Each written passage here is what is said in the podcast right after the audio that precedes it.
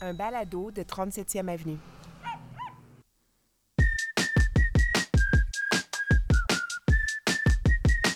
Le dimanche 9 juillet 2022.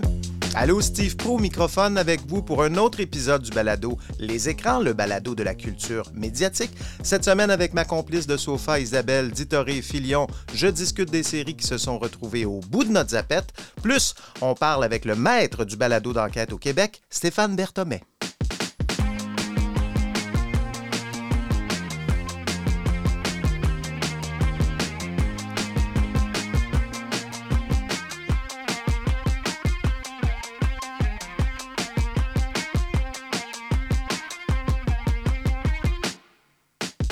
Bonsoir, chérie. Bonjour. Alors, ben, tout dépendamment de quand on nous écoute dans la journée, euh, bonsoir, bon matin, euh, bonne nuit, euh, on sait Bon pas. après-midi. Bon après-midi. Bon dîner. Exactement. Bref. Encore une fois, cette semaine, on s'est promené à travers les multiples plateformes Mhm. de diffusion en continu pour à à la recherche de quelque chose à se mettre sous les yeux. On a erré un petit peu quand même cette semaine. Surtout en début de semaine, Oui, je on, dirais. Mais on, a- on a- on avait des attentes, on, avait, on, a eu cette semaine des surprises, euh, des découvertes et puis euh, un coup de cœur. Exactement. Et on a commencé la semaine avec euh, la série humoristique, en fait, le Gentleman Pirate, qui Mhm. se trouve sur Crave. Pour faire vite, là, c'est une, c'est au, au 18e siècle, c'est un aristocrate, Steed, Steed, j'ai la misère à dire, Bonnet, qui décide de devenir pirate et il est pas bon, dans le fond, c'est ça. C'est basé sur une histoire vraie. Exactement. Moi, c'est ce qui m'avait intéressé au départ. Je me suis dit, ah, tiens, c'est peut-être intéressant, une part de l'histoire que je connaissais pas. Oui, et moi, ce qui m'intéressait beaucoup là-dedans, c'est qu'il y avait euh, comme acteur Taika Waititi, que Oui. j'adore. Oui.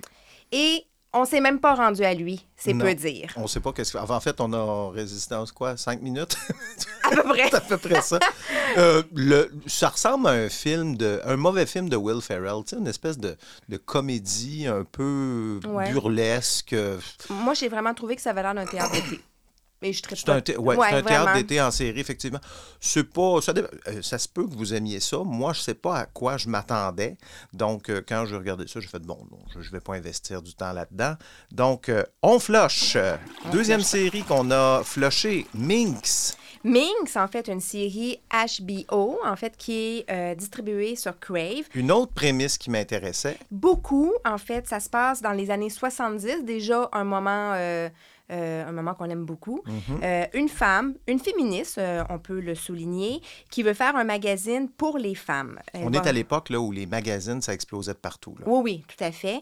Elle va finir par s'associer pour créer le premier magazine érotique pour femmes. C'est pas rien. C'est pas Moi- basé sur une vraie histoire, ça, hein, il me semble. Non, non, non, pas du tout. J'ai mis, moi, des petits points. Là. De un, la musique est excellente. Mhm. Ça, c'est un plus. Euh, de deux, je trouvais que les costumes les décors, wow, c'est vraiment fantastique. De trois, ça, c'est mon petit, euh, mon petit bout que j'ai aimé. Euh, dans le premier épisode, on voit une florilège de phallus. Un florilège. Un de florilège de phallus. Oui, oui, vraiment, on en voit de toutes les tailles, toutes les couleurs. c'est euh, vrai. Oui, quand ils font la- la- l'audition pour Ouais, le, premier, le premier mannequin masculin de Oui, ce magazine oui, oui. porno. Alors ça, j'ai trouvé ça bien quand même. À part ça, honnêtement, ce que j'ai aimé, c'est de voir l'émancipation de la femme. C'est beau, c'est sain. Euh, ça fait du bien de voir ça. Et c'est tout. Pourquoi Ça, on, a, c'est- on a arrêté? Ben, pour quelle raison? Le premier épisode, on était vraiment, vraiment emballé. Puis le deuxième, on l'a pas fini. On a fait le tour rapidement. La balloune se dégonfle. Rapidement. super rapidement. Autant qu'elle arrive rapidement, qu'elle se gonfle aussi. Ça arrive souvent des séries comme ça où est-ce que les- la prémisse est intéressante, on a le goût d'embarquer, puis là, finalement, une fois dans l'histoire, on fait comme, bon, il n'y a, y a rien- y a rien qui nous accroche, il n'y a rien qui nous, qui nous garde Exact. dans cette série-là. Fait que c'est un peu ça. Même Ça- pas ça- les phallus. Je te dirais que c'est un peu la même chose qui s'était passé avec la série Physical. Te rappelles-tu sur Apple TV+. Oui, c'est- ben, en fait, non, mais la physical, on n'a même pas aimé. Là. Ben, moi, je, je trouvais ça intéressant la- la- au début, l'aérobie, les années 80, les femmes, on y avait ça, mais on a Moi, pas- j'avais détesté comment il parlait de la boulimie, tout ça. Je trouvais que c'était grossier. C'est pas comme ça que ça se passe. Bref. euh, Bon, bon, bon. Enfin, Donc, alors ça, c'est les deux séries qu'on ne vous conseille pas cette semaine. Et maintenant, celle qu'on vous conseille, par contre, c'est pas une série, c'est un documentaire. How the fuck did no one know? for decades. I had to tell my husband, we're just now finding out that Julie is not yours. This was a person of a position of power. He's known in our community as a philanthropist. He's an elder of the church. and the Attorney General's office. I don't deny that it was a sexual violation, but legally, there's just no crime that touches this particular act. Le documentaire s'intitule Our Father, Notre Père à tous. C'est sur Netflix. Et bon, ça raconte l'histoire d'un gynécologue. Oui, euh, le docteur Klein, en fait, qui a inséminé artificiellement ses patientes avec son propre sperme. C'est vraiment donné dans son travail. Tout à je- fait. Je me rappelle au début de ce documentaire-là, on était un peu ambivalent parce qu'on se demandait, oui, c'est bizarre, mais en même temps, est-ce que c'est criminel? Est-ce que c'est dramatique? Parce que le résultat, c'est qu'il a mis enceinte un paquet de femmes qui voulaient absolument avoir des enfants.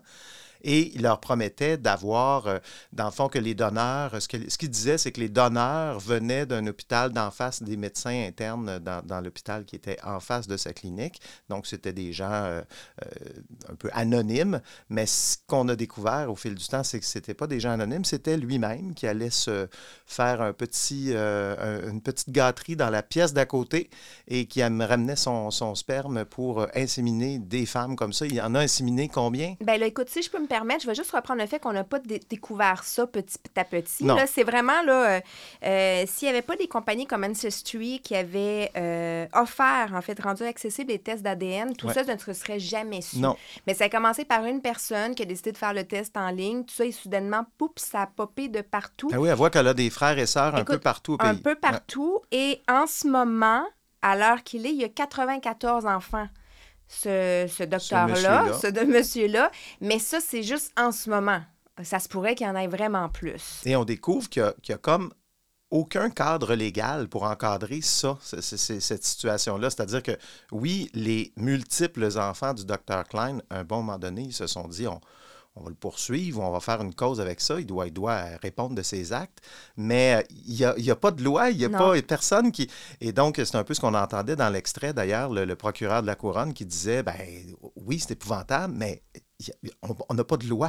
A pas- a- Non, on n'a pas de loi qui encadre ce, ce type de viol bien particulier où il n'y a pas d'échange physique, mais Ouais, que, de- d'échange de Oui, fluide. puis tu disais tantôt qu'au début, quand on, l'a, quand on a commencé, on savait pas trop se positionner. Il faut dire que nous, on, on- on venait d'écouter la série, le documentaire euh, sur le, le mormonisme. Oui, oui, la où il y avait- polygamie et oui, tout ça. Et où il y avait des viols, puis tout Oui, oui, ça. oui. Fait que là, on est arrivé, puis on a fait Ah, ben, on dirait que c'est pas si grave que ça, puis c'est. Ah oui, en bout de ligne, les, femmes sont enceintes et Oui. ont des enfants. Sauf que une demi-heure après, on s'est regardé, puis on a fait Ah! Ah! C'est donc bien des gars. Et moi, j'ai ressenti à un moment donné ce qu'une femme peut ressentir. C'est une intrusion, en fait, je ouais. trouve, de savoir qu'un médecin est dans la salle à côté avec sa petite revue ou je sais pas trop, en train de se masturber, puis qui vient porter ça dans le corps de la femme, tout, tout chaud. Genre, oh! Je sais pas. J'ai trouvé ça des belles images en Oui. tête. Merci beaucoup. Ça fait plaisir. Euh, documentaire, donc, euh, Notre Père à tous sur Netflix. À voir.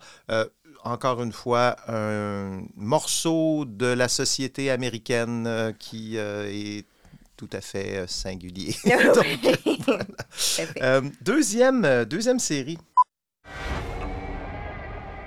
Après ce qu'il a fait, les choses ne sont plus comme elles devraient être.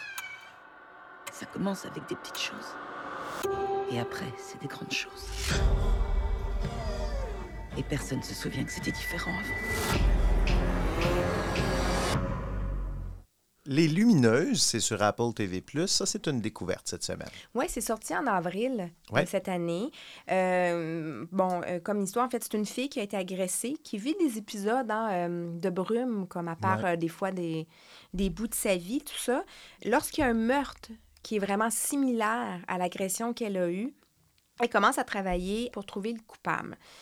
Jusque-là, c'est très, très simple. Euh, c'est une histoire comme toutes les autres. faut dire qu'on a oublié de regarder la bande-annonce avant, puis on, on se- on s'est dit, bon, c'est une série criminelle typique, mais il y a un aspect surnaturel dans cette série Exactement. Il y a un aspect surnaturel et c'est là qui fait toute la beauté de cette série-là. Cela dit, c'est vers la, la fin du deuxième épisode qu'on s'en rend vaguement compte. Pas avant. Euh, on cache pas non plus, on tente pas de cacher le meurtrier. pas du tout. Non. On sait c'est qui dès le départ. Par contre, on cache le mobile. Et ça, c'est intéressant. On va peut-être un peu moins ça. Elisabeth Moss, qu'on a vu dans Mad Men, donc tient le premier rôle. Elle est excellente. Peggy Olson dans Mad Men. Oui, exact. Et on a euh, Wagner Moura, Mhm. euh, qu'on a vu dans euh, la Narcos, série Narcos, Narcos, qui faisait Pablo Escobar, qui était d'ailleurs excellent. Et c'est lui qui fait l'enquêteur à côté, qui est tout aussi bon. On révèle pas de punch, mais en fait, c'est l'histoire d'un tueur qui voyage dans le temps. C'est ça Exactement. l'histoire. Oui, Donc, on a, puis on a cette, cette personne-là, donc euh, le personnage incarné par Elisabeth Moss, qui voit comme sa vie. Par exemple, un matin, elle a un chat, l'après-midi, elle a un chien. Elle comprend pas pourquoi. Il y a des choses qui changent dans sa vie Ouais. comme ça.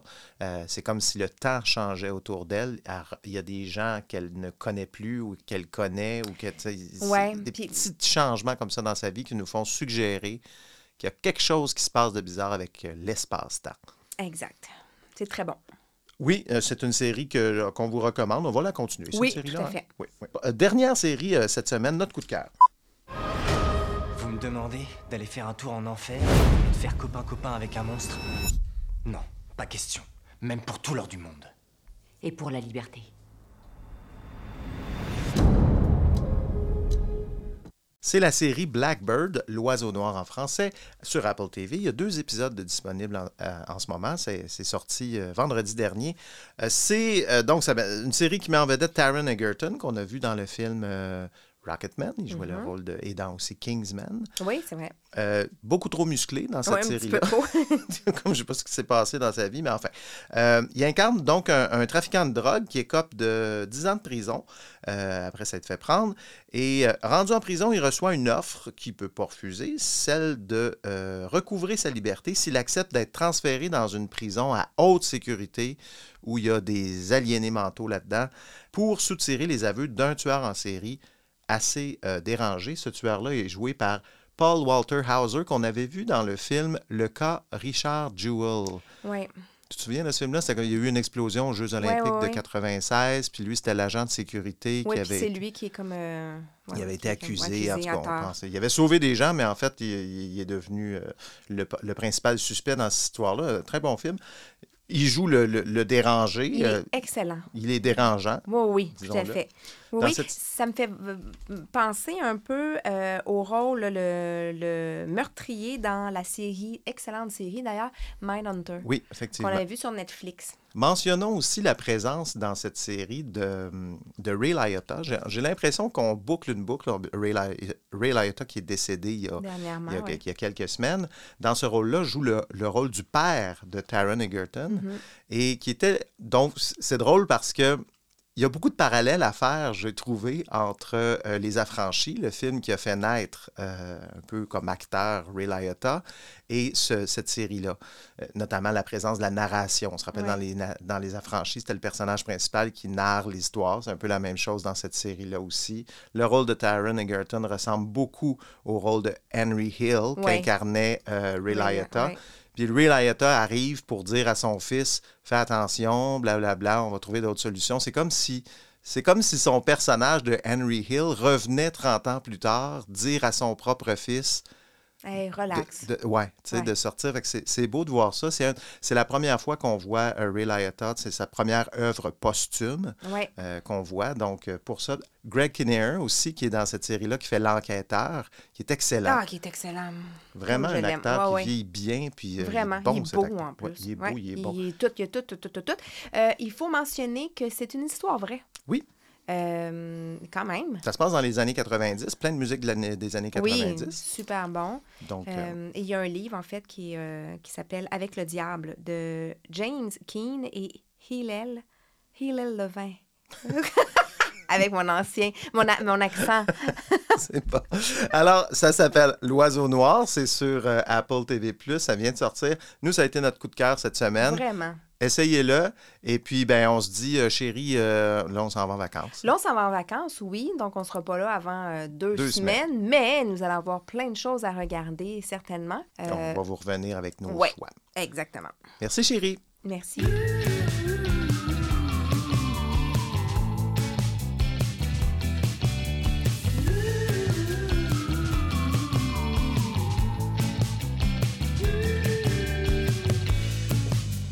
Très heureux de recevoir aujourd'hui au petit studio le baladiste. C'est comme ça qu'on appelle ça, un baladiste, un balade. Comment c'est quoi le. Ouais, j'ai encore du mal avec le choix. Bon, ouais. salut C'est podcasteur, j'imagine?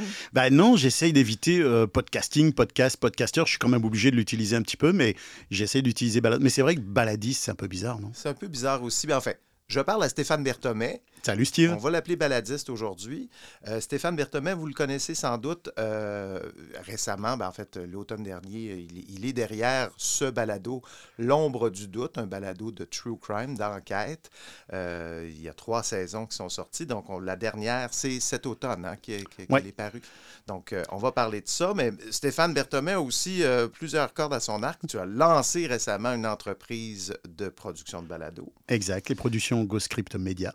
Et avant ça, ben, on t'a connu comme enquêteur. Je sais que tu es tanné qu'on te le dise, mais tu as été enquêteur de police en oui, France. Oui, il y a 20 ans. Il y a 20, 20 ans. ans. Mais bon, ça fait partie du folklore euh, qu'il faut ramener pour, euh, pour parler du balado d'enquête. Aujourd'hui, on va faire un peu un tour de ta carrière, de ce que tu fais.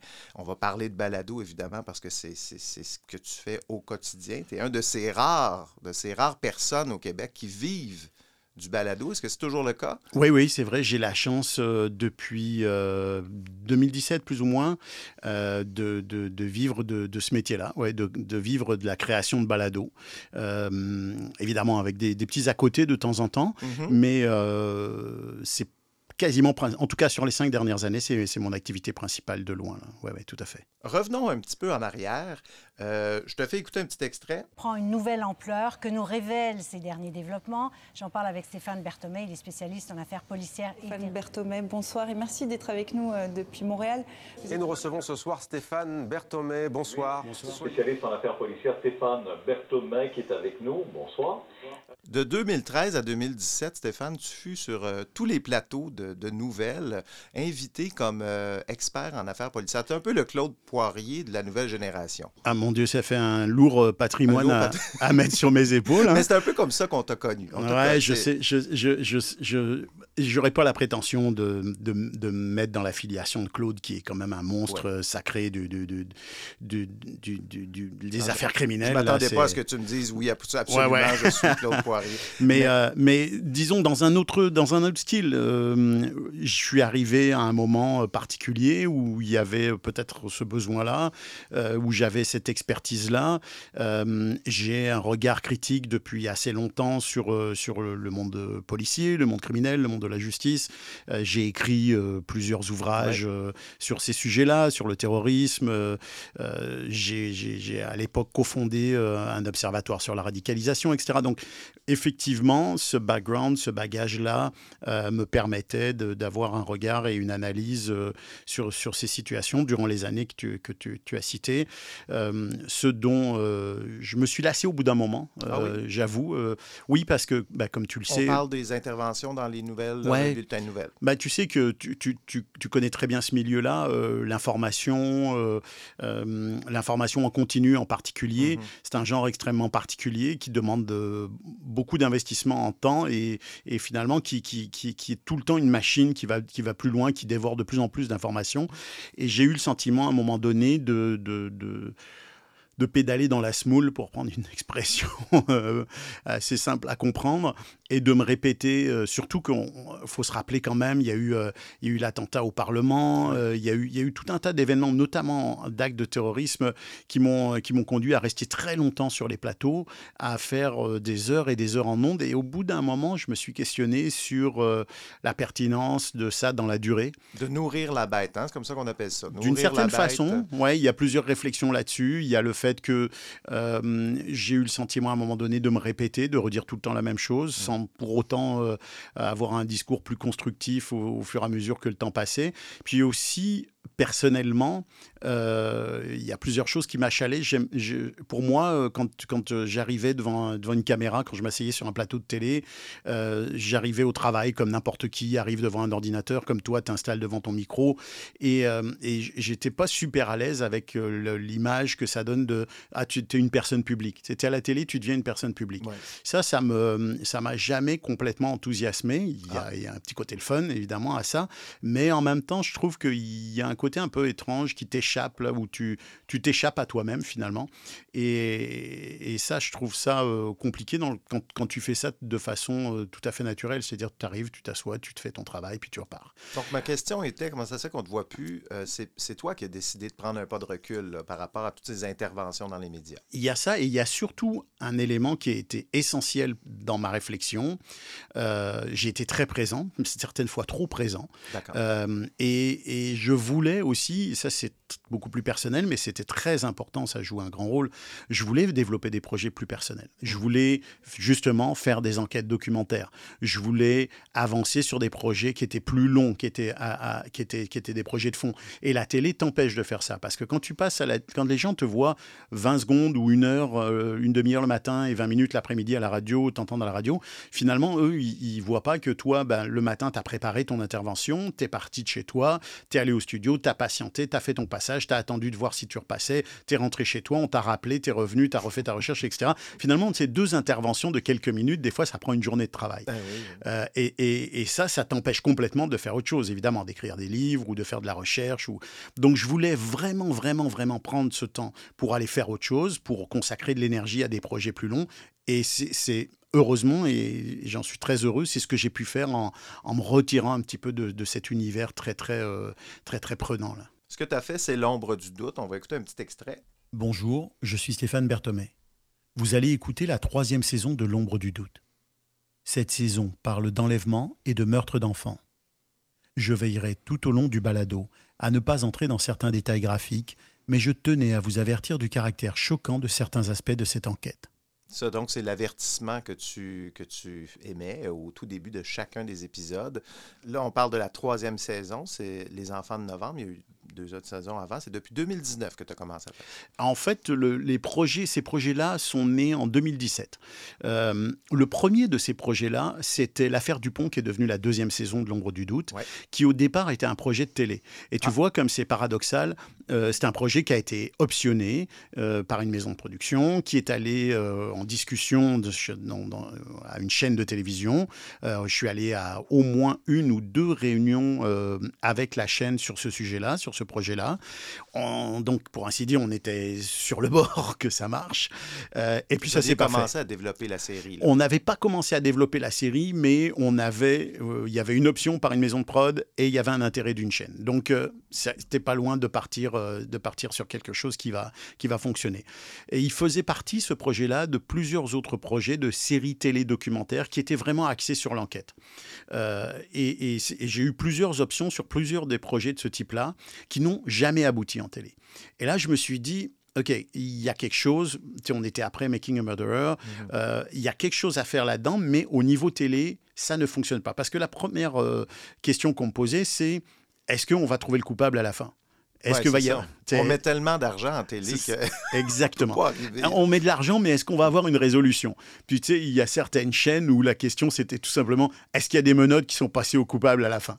Bon, et, euh, et non, mais je peux pas garantir ça. Quand, quand tu commences une enquête, tu peux pas garantir ça. Donc ça ne s'est pas fait en télé. Et c'est là que, euh, en 2017, euh, on était au début de. Audio s'appelait pas audio à Radio-Canada, mhm. mais le secteur audio numérique de Radio-Canada avait commencé à développer des balados, voulait vraiment aller de l'avant sur des séries de balados. Et c'est là que j'ai rencontré Sébastien Perron à l'époque, qui était responsable du, du secteur avec d'autres sur la, question des balados et euh, on a commencé à creuser des pistes. On est parti sur plusieurs idées, il y avait plusieurs projets de départ et puis euh, il y en a euh, un ou deux qui sont tombés à l'eau parce que c'était trop compliqué, ils fonctionnaient pas, etc.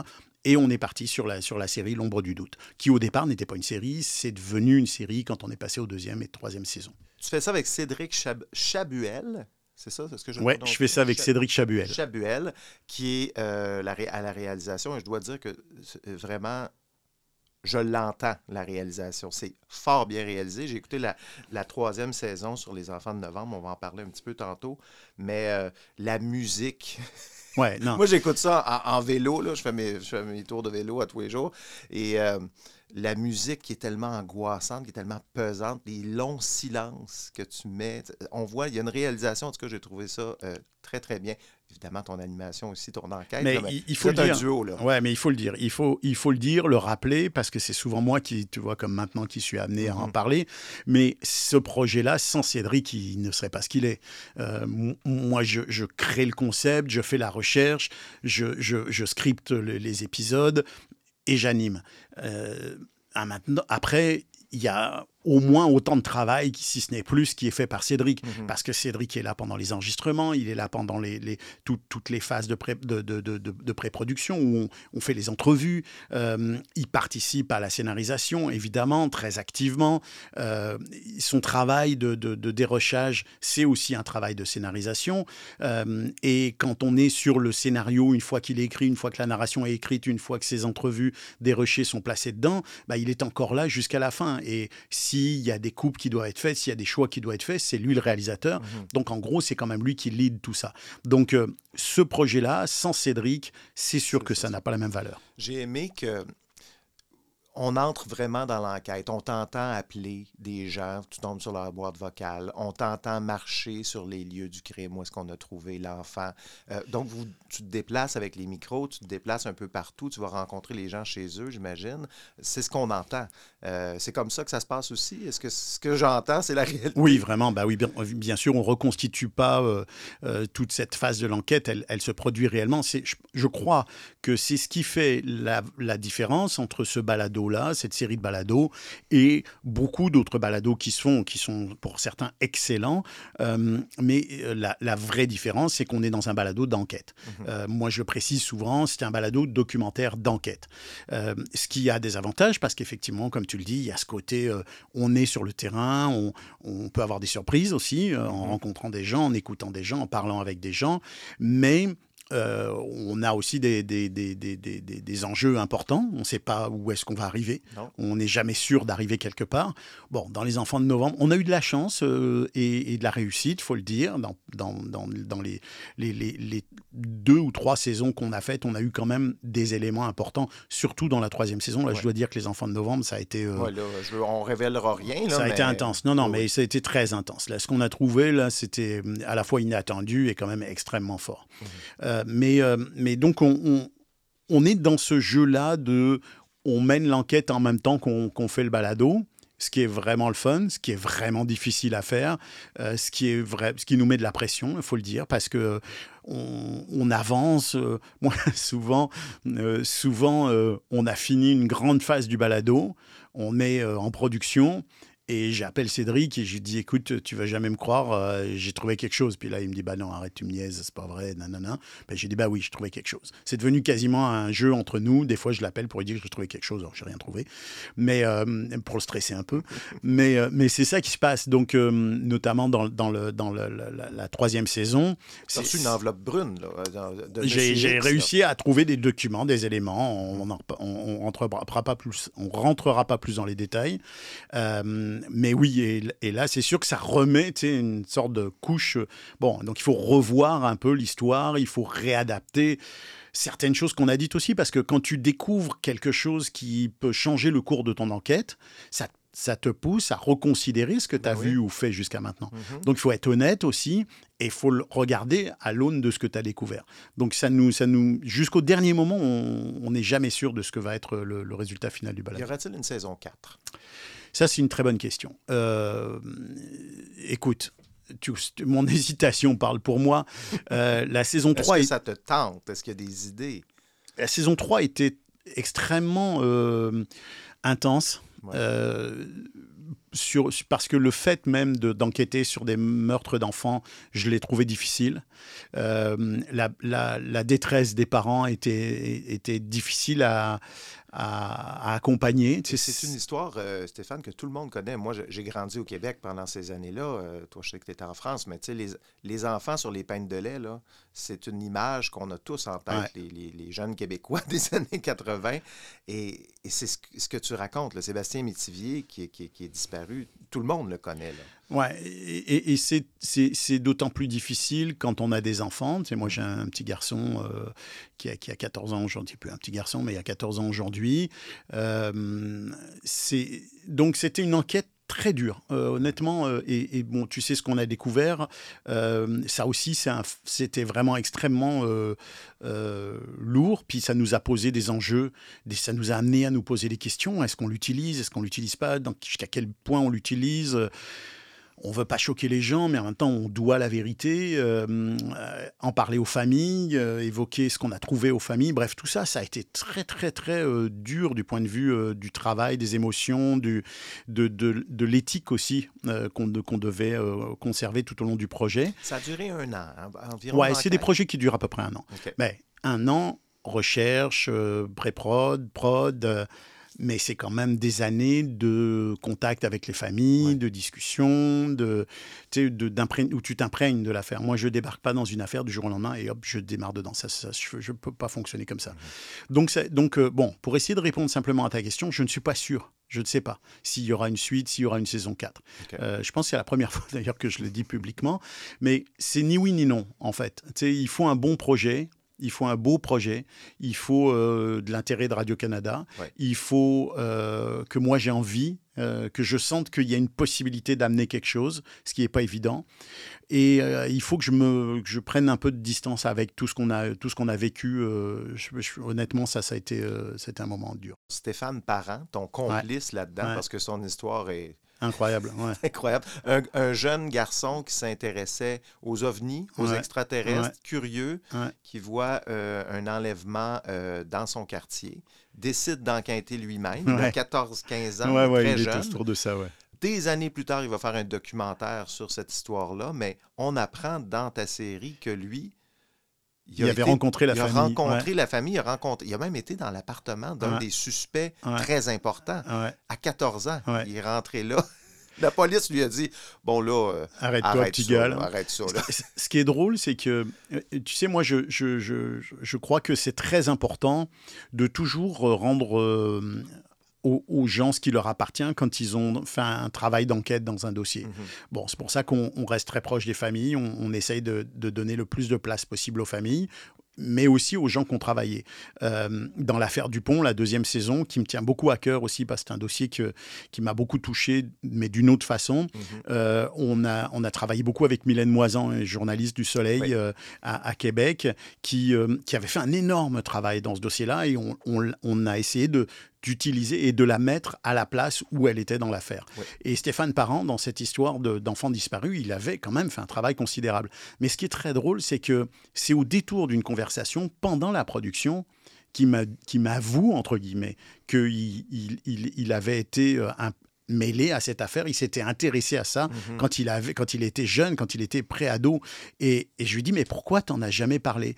Et il me dit, ouais, mais il me dit, tu sais, en tant que documentariste, j'avais peur que ça vienne montrer ou ça vienne donner une fausse image de mon intérêt pour ce dossier-là et que ça vienne teinter mon, mon travail et qu'on mhm. dise c'est un peu bizarre, ce gars, il s'intéresse en tant qu'ado, puis 40 euh, ans après ou 30 ans. C'est bizarre, mais c'est en même temps très intéressant. Et c'est très intéressant, mais en même temps, ça démontre combien. Moi, je trouvais ça intéressant d'en parler et, il l'a accepté évidemment, mais je crois que ça démontre combien ces affaires-là peuvent imprégner les gens, les frapper, les toucher, et 20 ans, 30 ans après, conduire quelqu'un à faire une enquête documentaire. Moi, j'ai l'impression que c'est cette histoire-là qui l'a conduit à devenir ce qu'il est aujourd'hui. C'est-à-dire à faire du documentaire sur les enfants disparus, à s'intéresser à l'affaire Cédric Aprevanché et d'autres dossiers. J'ai l'impression que c'est de tout ça. L'étincelle. Exact. J'ai l'impression que c'est ça qui, qui, quelque part, est resté au fond de lui et lui a levé cette idée de se battre d'une certaine façon pour les familles ou de s'impliquer euh, dans un travail documentaire. Les corps de police ne sont pas euh, extrêmement, on le sent, euh, intéressés par le travail des citoyens, des, enquêteurs journalistes comme toi. Ils ont l'impression, et c'est étrange parce que, bon, dans, dans, le cas qui nous occupe, la saison 3, vous amenez des éléments que la police n'avait pas considérés. Ouais. Ben, que la police n'avait plus en main. N'avait plus en main, en fait. Et c'est quoi, quels échos reçois-tu, toi, des, policiers de, ce genre de travail-là, que ce soit l'ombre du doute ou les autres true crime qui peuvent exister? ils voient ça comment, eux autres, cette, espèce de, de vague-là de je, ça, je, écoute, je peux pas parler pour la police évidemment. Euh, ce serait quand Non, même, ce serait un monde si c'était moi. les- les, euh, ben, les- en fait, euh, tu sais, le- le- les corps policiers, ou- d'abord, sont pas monolithiques, n'ont pas une vision euh, Mm. euh, tous identiques de ce type d'affaires-là. Euh, dans la police, tout le monde n'a pas la même vision de- de- du travail des journalistes. Il y en a qui apprécient énormément le travail des journalistes, d'autres qui le haïssent pour mourir. Euh, donc c'est difficile. En dehors de la police, les anciens policiers, par exemple, qui ont pris un peu de distance, qui ont pris un peu de recul, euh, sont plus sensibles à- à- au travail qu'on fait. Donc il y a, il y a à peu près tous les, toutes les formes de jugement. Mais je te dirais que les, les corps policiers, là, si tu regardes les, les services des communications, les corps policiers en tant que tels, les enquêteurs dans les groupes d'enquête criminelle, etc., c'est sûr que les balados qui racontent une histoire, qui revisitent un cas sans creuser, mais sans, sans soulever de pierres trop, euh, trop loin, trop creux, des articles dans les médias. qui racontent sont, sont bien vus. Parce que finalement, et c'est vrai, ils, ils, ont, ils font valeur utile. Ils rappellent l'histoire aux yeux du public, aux oreilles du public. Mhm. Ils ramènent le- le- l'affaire sur le, sur, le, sur le plan public. Des fois même, ils peuvent amener des gens à appeler les corps policiers pour dire Hey, j'ai entendu une histoire, puis ça, moi, je me rappelle que, etc. Donc ça, c'est ça, c'est souvent bien vu. Les balados d'enquête, les gens qui font l'enquête sont souvent moins bien vus de la part des corps policiers. Bon, tu l'as entendu dans notre balado, ça n'a pas été très simple, notre relation avec le SPVM et la SQ n'a pas été très simple, surtout après la découverte des éléments qu'on avait, qu'on avait amenés, bien qu'on leur ait restitué ces éléments. Est-ce que Euh, vous attaquez un peu leur crédibilité euh, d'une bah, certaine façon? on- on- indirectement, parce qu'on on ne cherche pas à, à décrédibiliser le travail de la police. Il y a une, des, des- des- des milliers d'affaires qui sont extrêmement bien menées, euh, qui sont résolues, qui sont amenées au bout. Il y a une ferveur, une volonté que moi j'ai bien connue de la part des policiers de mener à bien les enquêtes, d'a- d'aller au bout, de se consacrer à leurs tâches. Mais il y a des erreurs. Il y a des erreurs, il y a des manquements, il y a des oublis. euh, il y a surtout une période des années 70-80 qui est un peu compliquée parce qu'il y avait des a priori, il y avait des biais de la part des policiers. La, police était différente, la culture était très différente. Exact. Il y avait une problématique de culture policière aussi Mhm. qui était spécifique, qui est assez spéciale. Euh, donc, euh, c'est sûr qu'ils n'aiment pas qu'on ramène ça sur le devant de la scène. Donc, euh, je te dirais qu'on est plus considéré comme du poil à gratter qu'autre chose. C'est un peu la réalité. Mais on, essaye de...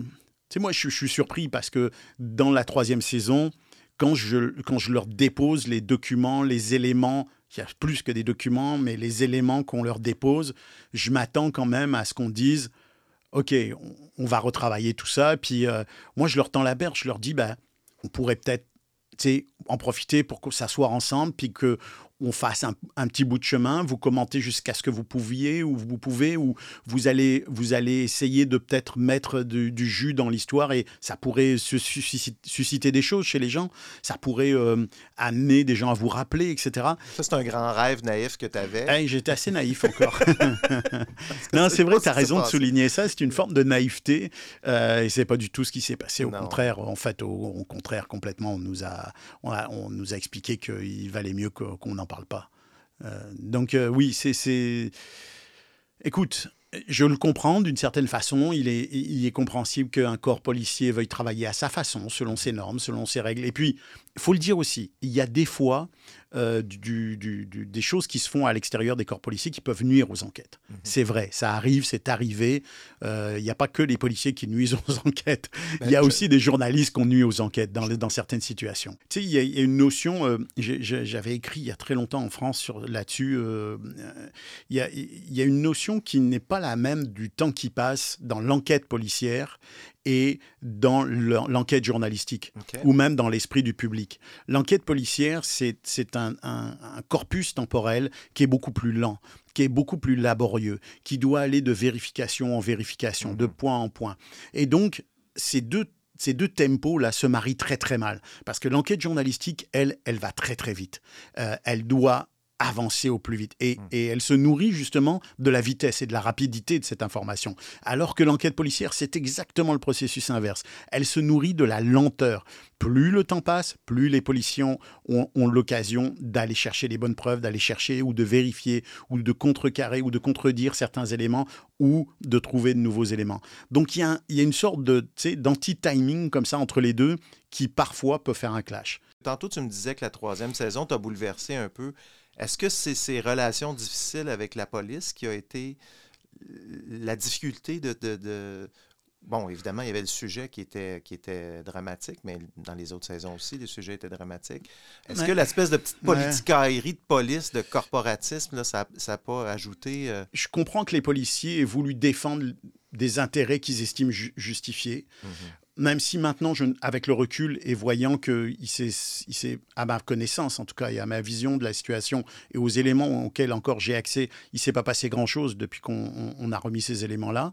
Euh, je comprends leur réaction, je comprends cette réaction corporatiste. Oui, c'est des étapes difficiles parce que parce que tu, te frottes quand même à, à une- à des structures qui rigolent pas là.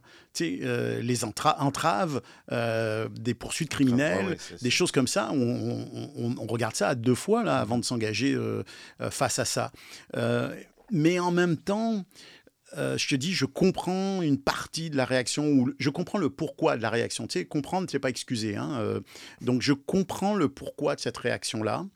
J'ai du mal à l'admettre parce que maintenant que je suis à l'extérieur des corps policiers depuis très très longtemps et que je regarde aller ce système-là, je sais où sont les failles. En tout cas, j'identifie certaines des failles, dont une est justement ce manque d'ouverture ou ce manque de, de capacité à accepter que tout ne se passe pas en interne de façon ultra verrouillée.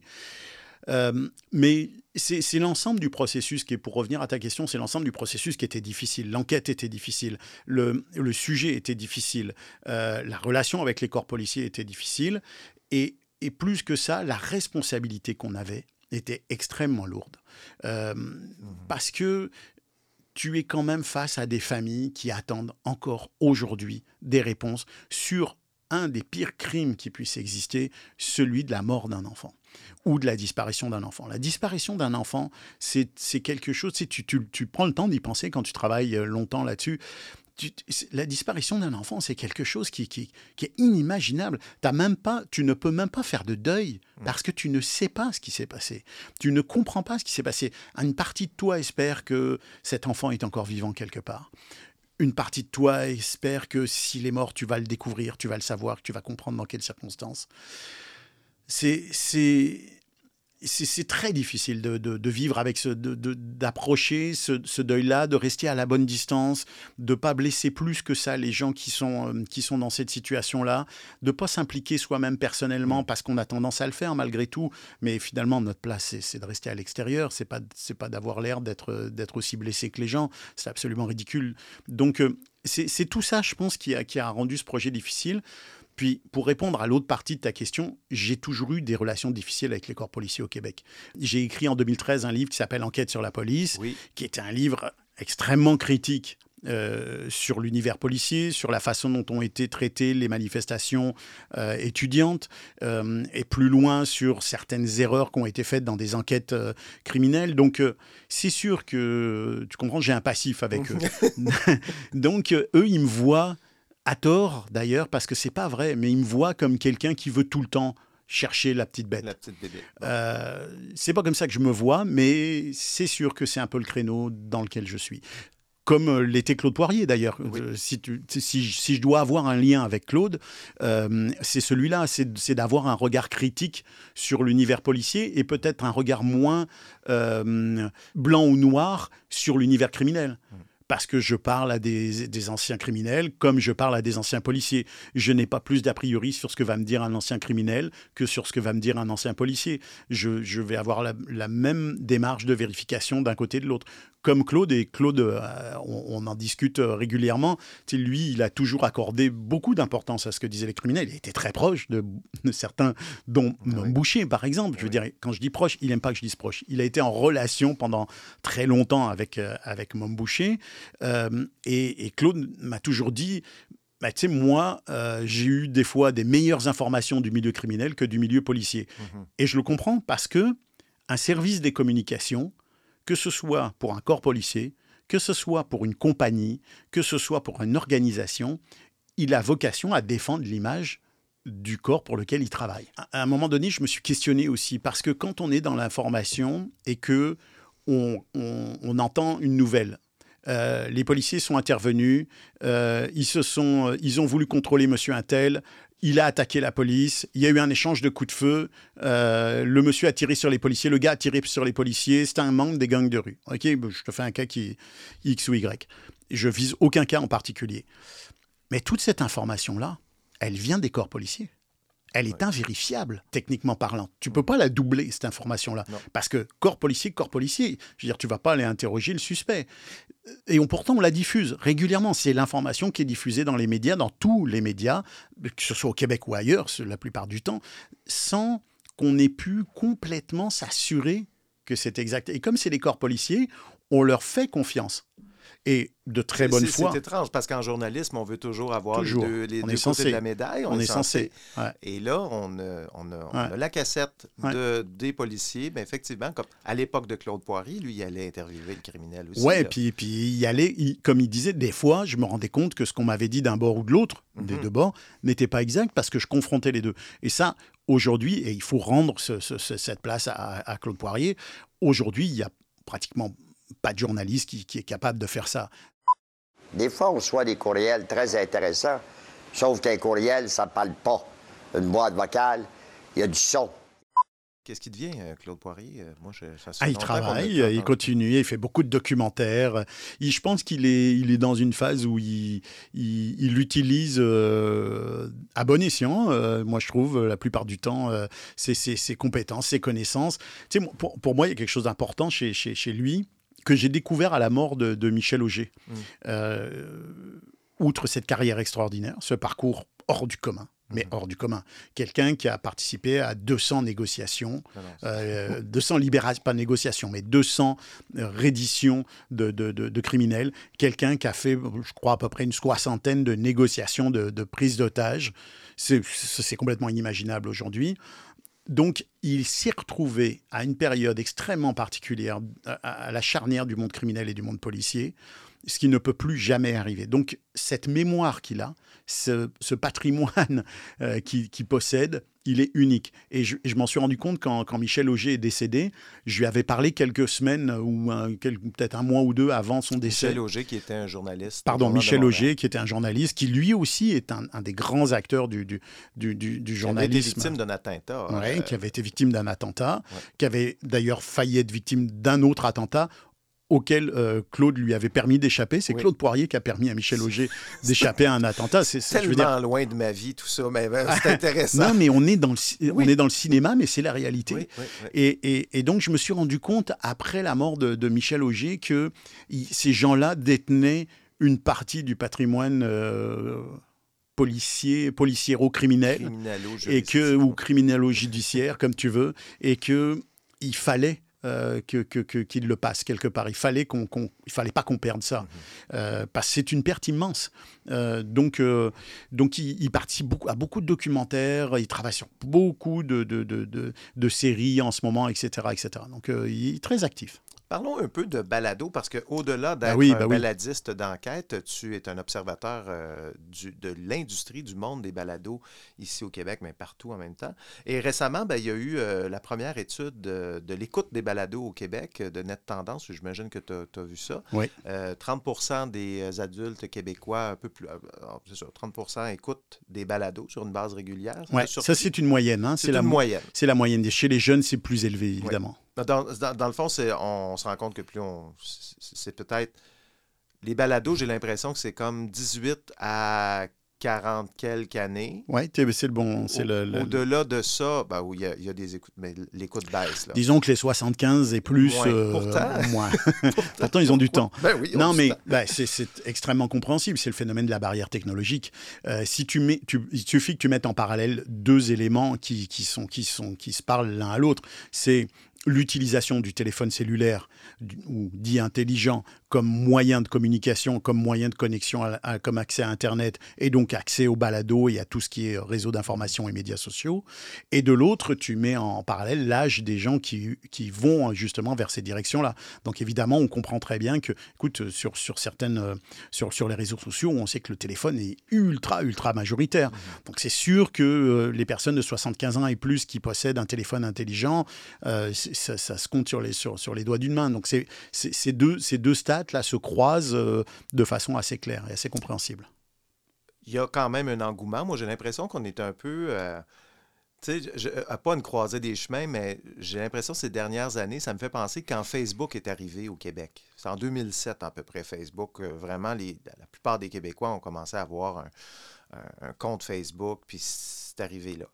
En ce moment, le balado, j'ai l'impression qu'on traverse un peu la même période. Et au niveau de la création, je trouve qu'on est capable de rivaliser avec les Américains ou, tu sais, ce qu'on peut peut-être pas faire avec les séries. Les séries québécoises, c'est bien, mais on a 3, 3 de budget pour faire nos affaires. Tandis qu'en balado, même si on a des plus petits budgets, ça ne s'entend pas.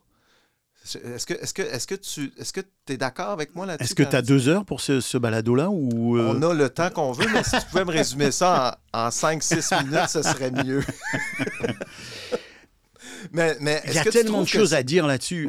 Écoute, c'est une remarque qui appelle tellement, tellement d'éléments. Il faudrait carrément faire un balado sur le balado. Mais oui, tu as raison. Il y, a plusieurs choses. On n'a pas tout à fait la même référence. Moi, ce que ça m'a rappelé déjà il y a quelques années, il y a deux, trois ans, euh, c'est la période en France des radios libres.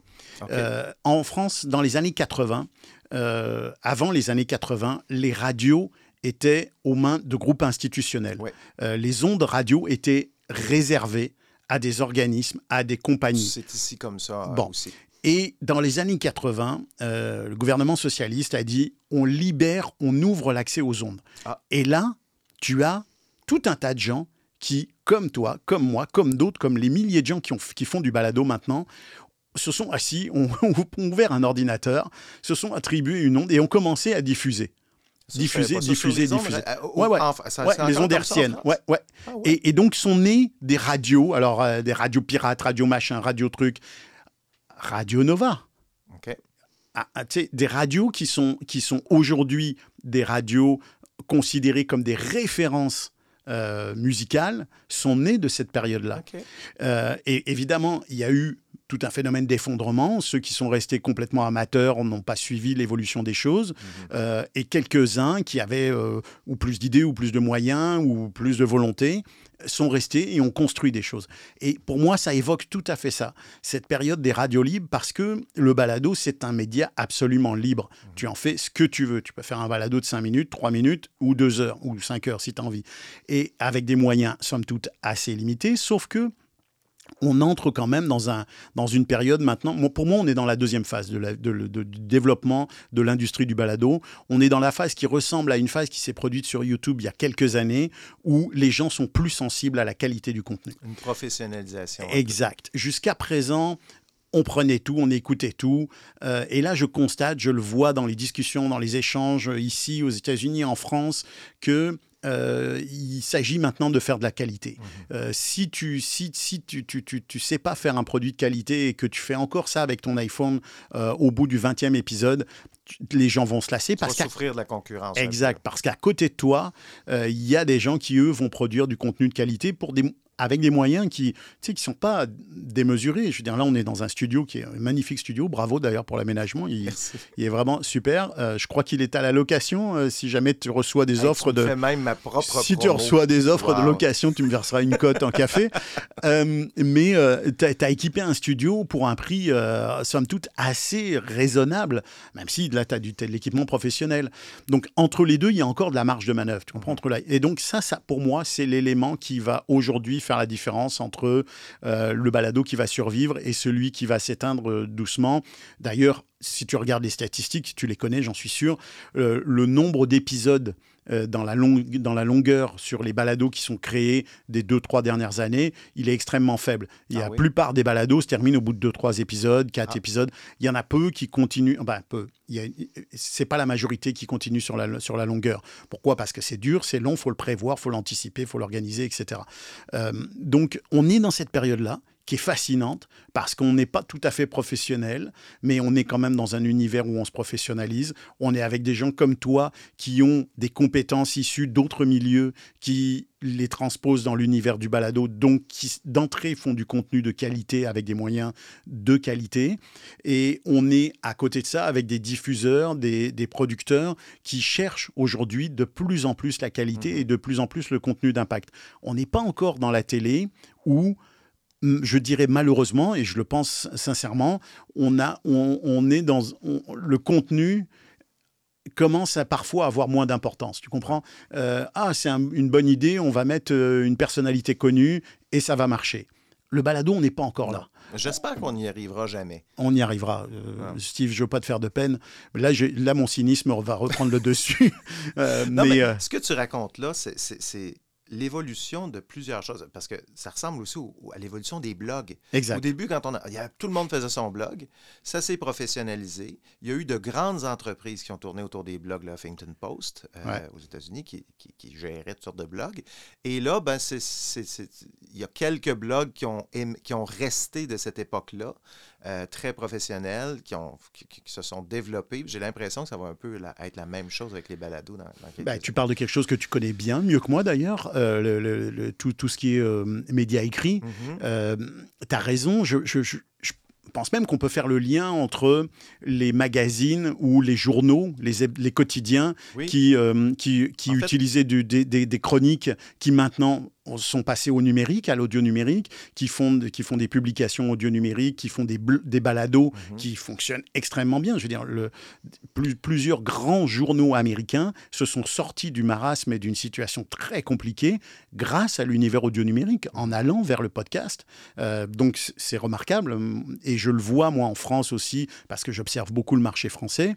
Il est énormément axé sur le transfert de contenu, euh, sur la réutilisation. C'est la règle sur le, sur le web, et, c'est pas à toi que je vais l'apprendre, de de, mutualiser son contenu et de l'utiliser sur autant de plateformes que, que, possible. Et le balado devient aujourd'hui une des plateformes les plus efficaces parce que, on le sait, il y a des études qui sont faites. L'impact d'un balado euh, auprès du public est bien supérieur à beaucoup d'autres formes de communication. Mmh. Euh, une publicité dans un balado peut déclencher une intention d'achat ou en tout cas l'intention de se renseigner sur le produit bien supérieure à ce, ce qui se passe à la télévision ou euh, sur un article sur le web. Donc euh, c'est intéressant d'une part parce que l'impact du contenu sur le public qui cherche du contenu créatif est fort, mais aussi parce que et ça c'est le levier financier qui est indispensable pour que l'industrie aille de l'avant, ben, la publicité va avoir une réelle efficacité et un réel impact. Donc, les deux, là, ces deux leviers-là, devraient, à mon avis, nous amener ailleurs. Là, on vient d'entendre le producteur de balado que tu es désormais, parce que tu as lancé, euh, ça fait quoi? Un an. Moins, d'un euh, un an. à peu près un an. Le 1er juillet, j'ai même pas. Écoute, j'ai ben même pas eu le temps de le fêter encore. Bon. Euh, un an, GoScript, qui est une entreprise donc de production balado. Ben, présente-nous un peu. Ben, d'abord, c'est quoi ton ambition avec ça? Comment c'est arrivé dans ta vie? Je me lance en affaires. Euh, écoute, j'étais comme, je l'ai raconté, j'ai une relation privilégiée avec Radio-Canada, avec, avec qui je, travaille depuis, plus de cinq ans. On, en est à notre cinquième balado, des balados qui sont des, projets euh, lourds euh, en termes financiers, mais aussi en termes de durée, de, construction, etc. On, est en train, on vient de terminer, ou on pas loin de terminer encore un projet euh, qui est une coproduction entre la France et le Québec. Euh, donc, euh, j'ai ce pan de, ma vie personnelle et professionnelle qui est, très important pour moi. J'y attache beaucoup d'importance. Et en même temps, j'avais le désir d'aller vers un univers plus créatif, de pouvoir, moi, prendre en main ma, vision de certains projets ou d'amener des gens vers, euh, vers, vers, des projets, de pouvoir aider des gens à construire des projets. Euh, or ça, évidemment, quand tu fais affaire avec, avec un, un, diffuseur comme Radio-Canada, mais c'est pas toi qui, qui, a, qui a le lead sur le, sur le contenu, même si tu le crées, mhm. il y a toujours une discussion qui s'installe. Et puis, et c'est bien normal, euh, le décideur final, c'est le producteur. Mhm. Bon, donc à un moment donné, j'ai ressenti cet appel de, euh, euh, la- au début de l'année l'année dernière, fin de la fin de la fin 2020, c- ce désir de dire ok, mais si moi je veux créer des contenus ou si moi je veux aller faire d'autres contenus différents, puis sortir aussi un peu de ce cadre de, des affaires policières euh, qui, qui, qui, qui me nourrit beaucoup, mais qui en même temps m'enferme. euh, c'est- paradoxal, mais c'est toujours ça. hein. La case, euh, elle est bonne et elle n'est pas bonne en même temps. L'étiquette est là. C'est euh, ça. Donc, avoir la possibilité d'aller faire autre chose. Et, et donc, j'en ai discuté avec Radio-Canada en leur disant écoutez, moi, j'aimerais trouver un peu un espace euh, créatif, un espace de liberté, mais continuer ma relation avec vous. Et la solution qui a été trouvée, et, on l'a vraiment trouvée en collaboration, en discussion, c'est ils m'ont dit, ben, crée donc une petite compagnie. Nous, on va pouvoir continuer à t'en- t'engager comme animateur, créateur par le biais de ta compagnie.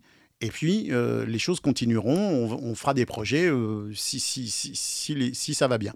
Donc, j'ai a des créé. projets dont on peut parler, dans- sur lesquels tu travailles en Oui, ben, écoute, j'ai créé cette compagnie au départ essentiellement justement pour me, pour me mettre un petit peu euh, dans un espace de liberté plus important vis-à-vis du radiodiffuseur. Puis il y a des projets qui sont venus. Puis là, je me suis dit, ben, pourquoi je ne ferais pas des balados euh, euh, différents Pourquoi je ne créerais pas des balados? Et donc petit à petit, cette idée de construire, euh, de créer du contenu est venue. Et donc là, ben, écoute, on vient de terminer et qui a été mis en ligne il y a deux semaines. c'est totalement le fruit du hasard, mais c'est un, le fait qu'il soit en anglais, c'est un balado en anglais pour Ubisoft. Euh, je viens de terminer la production donc d'un balado euh, sur euh, la Forge, qui est le sort de laboratoire d'Ubisoft. Écoute, c'est un contenu fascinant. là. Je, je vous invite vraiment à aller l'écouter. Comment ça s'appelle? Ça s'appelle Tech Makers. C'est sur la forge qui est une sorte de structure euh, laboratoire qui fait le lien entre la recherche et l'évolution du jeu vidéo et, l'adaptation dans le jeu vidéo justement des éléments de la recherche. Et donc euh, on a fait un balado en cinq épisodes euh, pour justement célébrer les, les cinq années de, de la Forge. Et ce balado-là fait intervenir des gens qui travaillent à la Forge ou qui sont en relation avec la Forge et qui nous parlent justement de ce lien entre la recherche et le jeu vidéo. Donc c'est- fascinant. Ça me sort, moi, beaucoup de mon univers. Euh, et là, je suis vraiment dans le rôle du producteur. Euh, je travaille avec des, des- des- des gens qui sont évidemment des gens de talent, dont Bruno Guglielminetti, qui est le réalisateur que tu connais, Oui. qui est le réalisateur de ce projet-là. Euh, mais là, tu es chargé du planning, tu es chargé de la production, tu es chargé de, de, de, de la gestion du, du projet. ça? J'aime ça, ouais, j'aime ça. Oui, j'aime beaucoup ça. Je trouve qu'il y a un côté euh, toujours un peu quand même créatif, même à, à gérer du, du, du planning. là. Ce Ah, qui est C'est sûr qu'un fichier Excel, c'est toujours créatif. c'est là que c'est là que ça s'arrête la création mais mais il y, a- y a un côté moins le fun qui est le côté administratif la gestion des factures le truc la, la compagnie en tant que telle hein. Mhm. l'aspect compagnie là j'avoue que j'ai une certaine euh, inadéquation avec ce- cette fonction là j'ai une certaine incapacité à bien bien bien maîtriser tout ça mais euh, mais j'aime ça gérer des projets bah, parce que tu es avec des humains tu discutes avec eux qu'est-ce que vous voulez de comment vous voulez faire votre projet, c'est quoi l'objectif.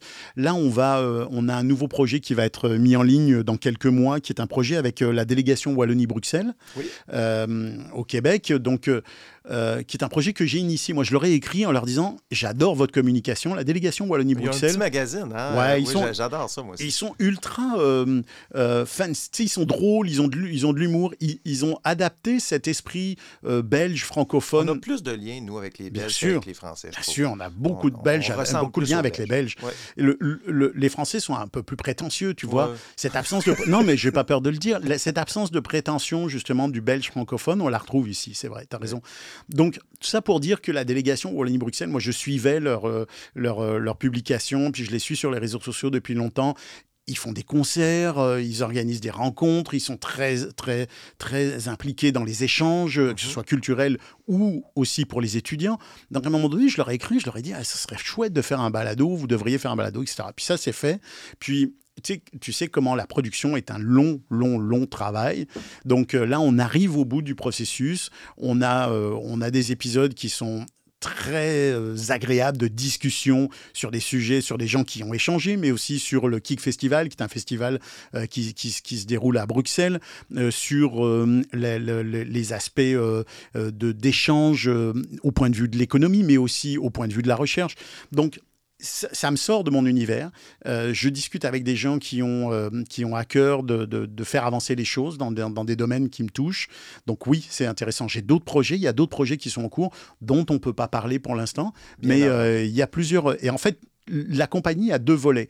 Euh, elle a un volet euh, de marque, entre guillemets, comme ce que tu fais avec, euh, avec 37e Avenue, c'est-à-dire qu'on sert la communication des marques comme Ubisoft ou comme la délégation Wallonie-Bruxelles, qui en soi est une marque aussi, qui doit faire, faire montrer son image et montrer son identité. Donc on le fait à travers les balados.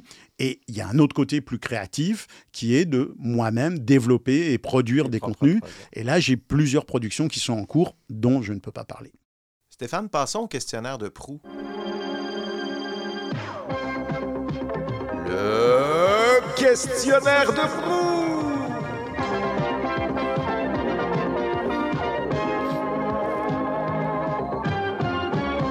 Questionnaire de proue, je vous rappelle le concept. J'ai envoyé à Stéphane un questionnaire avec toutes sortes de questions un peu loufoques. Qui ont été faites par Gilles Proust, c'est ça? Oui. et, euh, et donc, Stéphane a bien voulu répondre à ces questions-là. Des questions qui portent sur ta consommation de, de- de médias, de, de- séries, de tout ça. Bon, tu m'as dit que la série que tu attendais le plus, c'est Stranger Things. J'imagine que tu m'as dit ça la semaine dernière. Donc là, j'imagine que c'est correct, ta, ta curiosité est satisfaite. As-tu aimé ça, la fin de Stranger Things, épisode euh, de La saison fin m'a un peu.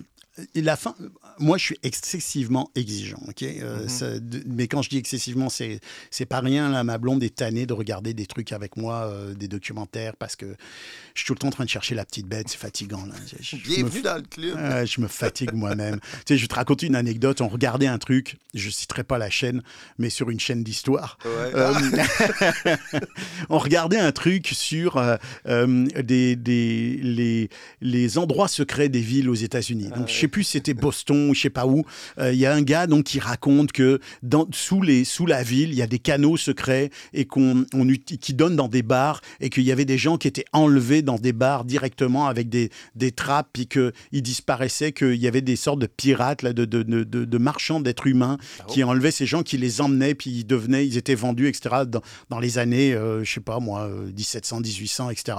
Il fait intervenir une historienne. qui- Écoute, ça m'achale tellement, je me dis, mais c'est tu vrai cette histoire? Et là, je commence à faire des recherches sur mon téléphone pendant qu'on regarde l'émission. Puis, puis c'est des légendes urbaines. C'est de la légende urbaine, puis la, la- l'historienne. euh, Mais si on parle de la même chaîne d'histoire, je ne sais pas de quelle tu parles, mais j'avais déjà entendu une certaine chaîne d'histoire qui disait, j'ai travaillé sur des émissions moi aussi, euh, on veut pas que ce soit trop pédagogique. Parce qu'ils veulent pas trop que les gens apprennent des choses.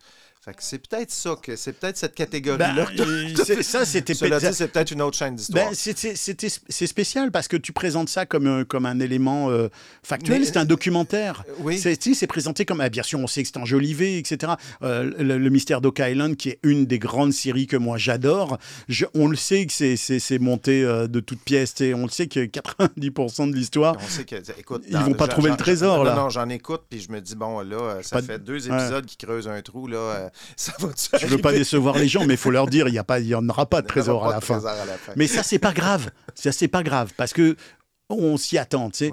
Mais ce qui me gêne plus, c'est quand justement une série documentaire euh, est basée sur, du, sur de la rumeur et qu'on te dit pas que c'est finalement un truc euh, qui est, peut-être pas vrai, qu'on te le fait passer pour du vrai. Ça, ça m'achale beaucoup. Puis sur les scénarios, je suis extrêmement pointilleux, ça me fatigue, les incohérences. Bref, tout ça pour dire que... On parlait euh, de ce Stranger On Things. parlait de Stranger Things. À la fin, je trouve que cette fin très ouverte, là, Hmm. il faut faire attention, tout le monde n'a Non, pas non, entendu. pas. Mais elle m'a un peu déçu. Dans le sens où je m'attendais, on le sait qu'il y a une autre saison qui s'en vient, mais je m'attendais quand même à ce qu'on boucle un peu mieux la saison. Là, on est comme si on attendait tout de suite les épisodes qui vont suivre, parce que là, il, y en a du stock. Là, il, s'en passe des choses. Moi, j'ai trouvé dans cette saison-là que. Je- j'avoue que j'avais de la difficulté à. J'étais un peu tanné là, de cet univers-là. Ouais. J'aime bien la musique. Il y a des personnages. Le, le personnage de, de- de- le petit gars là, qui est dans, dans la première saison là, qui, qui, qui, qui allait dans le monde à l'envers. Ouais. Il se cherche un rôle pour les trois autres saisons après. Pauvre petit gars, on ne sait pas quoi il fait à faire.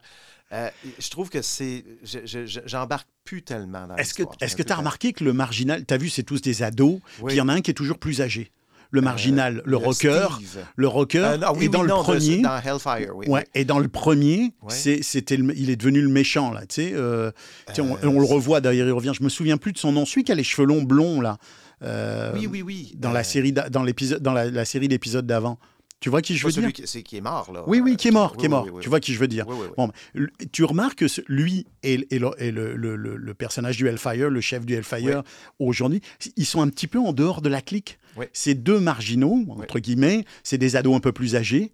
Euh, même look, moi ça m'a frappé, je me suis dit, mais pourquoi ils sont allés rechercher le même look Un peu rocker, ouais, ça, le même même, casting, le même type de gars, les cheveux mi-longs ou longs, euh, et à- il, leur arrive, il leur arrive des misères à tous les deux. là. L'autre Euh, était plus surfeur que rocker. Ouais, c'est vrai, mais il y avait un euh, petit côté euh, rebelle aussi, tu vois, rebelle. ce côté plus rebelle que les jeunes. Et là, c'est drôle parce qu'il y a un petit côté, euh, euh, euh, tu sais, attention, sois pas trop rebelle parce que tu vas, tu vas avoir des soucis. En tout cas, ceux qui sont contents, c'est Metallica, euh, Kate Bush, Ben euh. Journey, tous Ben ces oui. groupes-là qui ont connu une nouvelle. C'est fou, ça, un nouveau, hein? un nouveau regain Ouais. grâce à, ce- à cette série-là. Donc, Stranger Things, tu m'as dit aussi que, euh, bon, j'ai posé la question, après combien de temps tu abandonnes une série? Toi, c'est entre 5 et 15 minutes. Qu'est-ce qui te fait décrocher?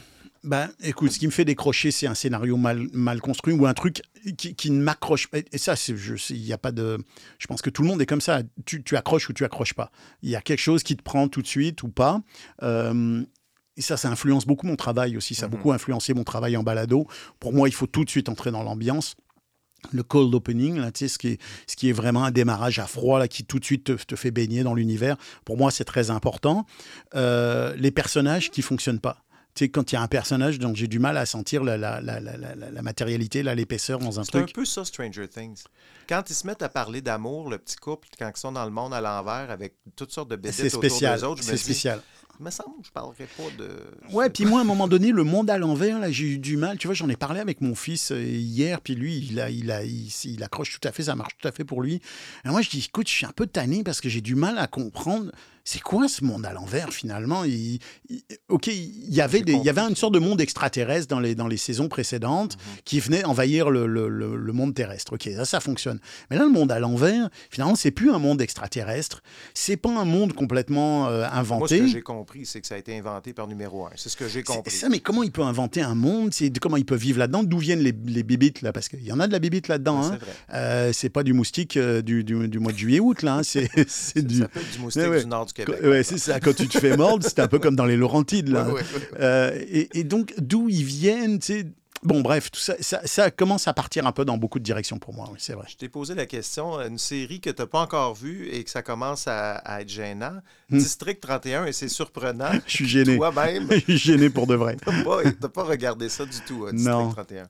Non, non. Non, ben, je vais essayer de pas trop me, me mettre les, les, les, les- les pieds, dans la, pieds dans la bouche, mais c'est euh, c'est une quotidienne. Ouais. Moi, je regarde pas la télé au quotidien. Euh, c'est de la télé, je regarde pas beaucoup la télé, à vrai dire. Tu vois, je m'assois pas une heure régulière devant la télé. euh, donc, euh, bon, pour ça, j'ai d'ailleurs du mal à suivre des émissions qui sont en, en direct, des séries qui, qui sont diffusées en direct sur les chaînes de télé. Euh, donc, c'est un peu pour ça. Et puis, euh, et puis voilà. Pour terminer, tu- je, je t'ai demandé de nous présenter une influenceur, in- influenceuse qui, qui t'inspire. Tu m'as parlé de Pénélope Boeuf. Ouais. Est-ce que je tu allais voir? J'allais voir un peu ce qu'elle faisait. Donc, donneuse d'idées. Ouais. Et euh, qu'est-ce qu'elle fait? Elle- ça- ça- En fait, elle a une, elle a une maison de production en France qui Ouais. s'appelle euh, La- Toile sur écoute. Ouais. C'est une personnalité euh, extrêmement rafraîchissante. C'est- quelqu'un qui est une entrepreneuse, euh, on ne pourrait pas dire une entrepreneuse en série. Elle a lancé des dizaines de projets, etc. Elle fait partie de l'univers du balado en France euh, depuis des années. Elle est, elle elle commence à être extrêmement connue. Elle a écrit un livre sur, euh, sur, sur l'univers du balado.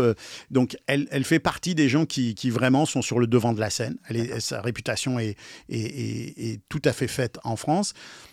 Mais en même temps, et on parlait des réseaux sociaux, tu m'as demandé spécifiquement sur les réseaux sociaux Mhm. qu'est-ce qui me rafraîchissait, Oui. qu'est-ce que je trouvais agréable. Et et tu sais, moi, il y a quelque chose sur, sur. Je suis beaucoup plus, je pense comme tout le monde, sur LinkedIn que je l'étais des années auparavant. Et puis, on le constate tous, LinkedIn est en train de devenir un peu un, un sous-Facebook ou un, un, parent, euh, euh, un cousin de Facebook avec des histoires personnelles, des, trucs, euh, des trucs qui, qui sortent du. On du... s'en permet quand même moins sur LinkedIn. On est un peu Ouais, plus mais on y vient quand même de plus en plus. Ah oui? Écoute, moi, je vois des statuts, je me dis, ouais, bon, est-ce que c'est vraiment utile? J'ai vraiment envie de connaître ton histoire personnelle pour savoir si je veux faire appel à tes talents de, de, de SEO. Là, je suis pas sûr. Bon. Euh, mais, euh, mais bref, donc Pénélope Boeuf, elle fait une infolettre, une newsletter, comme, comme, on, comme on dit en France. Elle fait une infolettre qui est tous les jeudis, qui est ultra rafraîchissante et surtout qui est extrêmement documentée, dans laquelle elle fait quelque chose que peu de gens osent faire. Elle donne ses trucs. Elle donne réellement son contenu. Elle dit eh, moi, si je faisais un balado pour, euh, par exemple, elle serait ici au Québec, elle dirait, si je faisais un balado pour Hydro-Québec, voici le titre du balado, voici la couverture. Elle fait un travail de, comme si elle le Elle faisait. donne ses Ouais, idées, d'où ouais, Elle donne ses idées. Et, et je trouve que ça, c'est assez rare pour Ben être souligné. C'est extrêmement instructif, ça te fait réfléchir à un niveau peu courant justement dans ce type d'échange d'informations parce que tout le monde a peur hein, de donner ses idées, euh, de se les faire piquer, etc. Elle, elle n'a pas peur de se les faire piquer euh, et elle n'a pas peur de les donner. Donc je trouve ça intéressant, intelligent, motivant. Donc pour moi, ouais, c'est vraiment l'infolette que j'attends tous les jeudis. là. Elle s'appelle Pénélope Boeuf. Ouais, comme l'animal. Comme l'animal. Et euh, c'est l'influenceuse qui inspire euh, Stéphane Berthomet. Écoute, merci beaucoup de ton temps. J'ai épuisé ma liste de questions. Tu m'as oublié une question qui me, qui me tenait un petit peu à cœur. La- laquelle? La série que j'aurais aimé écrire ou réaliser. C'est Someone, Someone Knows Something. Ouais, Euh, ouais. Qu'on peut écouter sur audio. Pourquoi cette série-là? Qu'est-ce que tu as.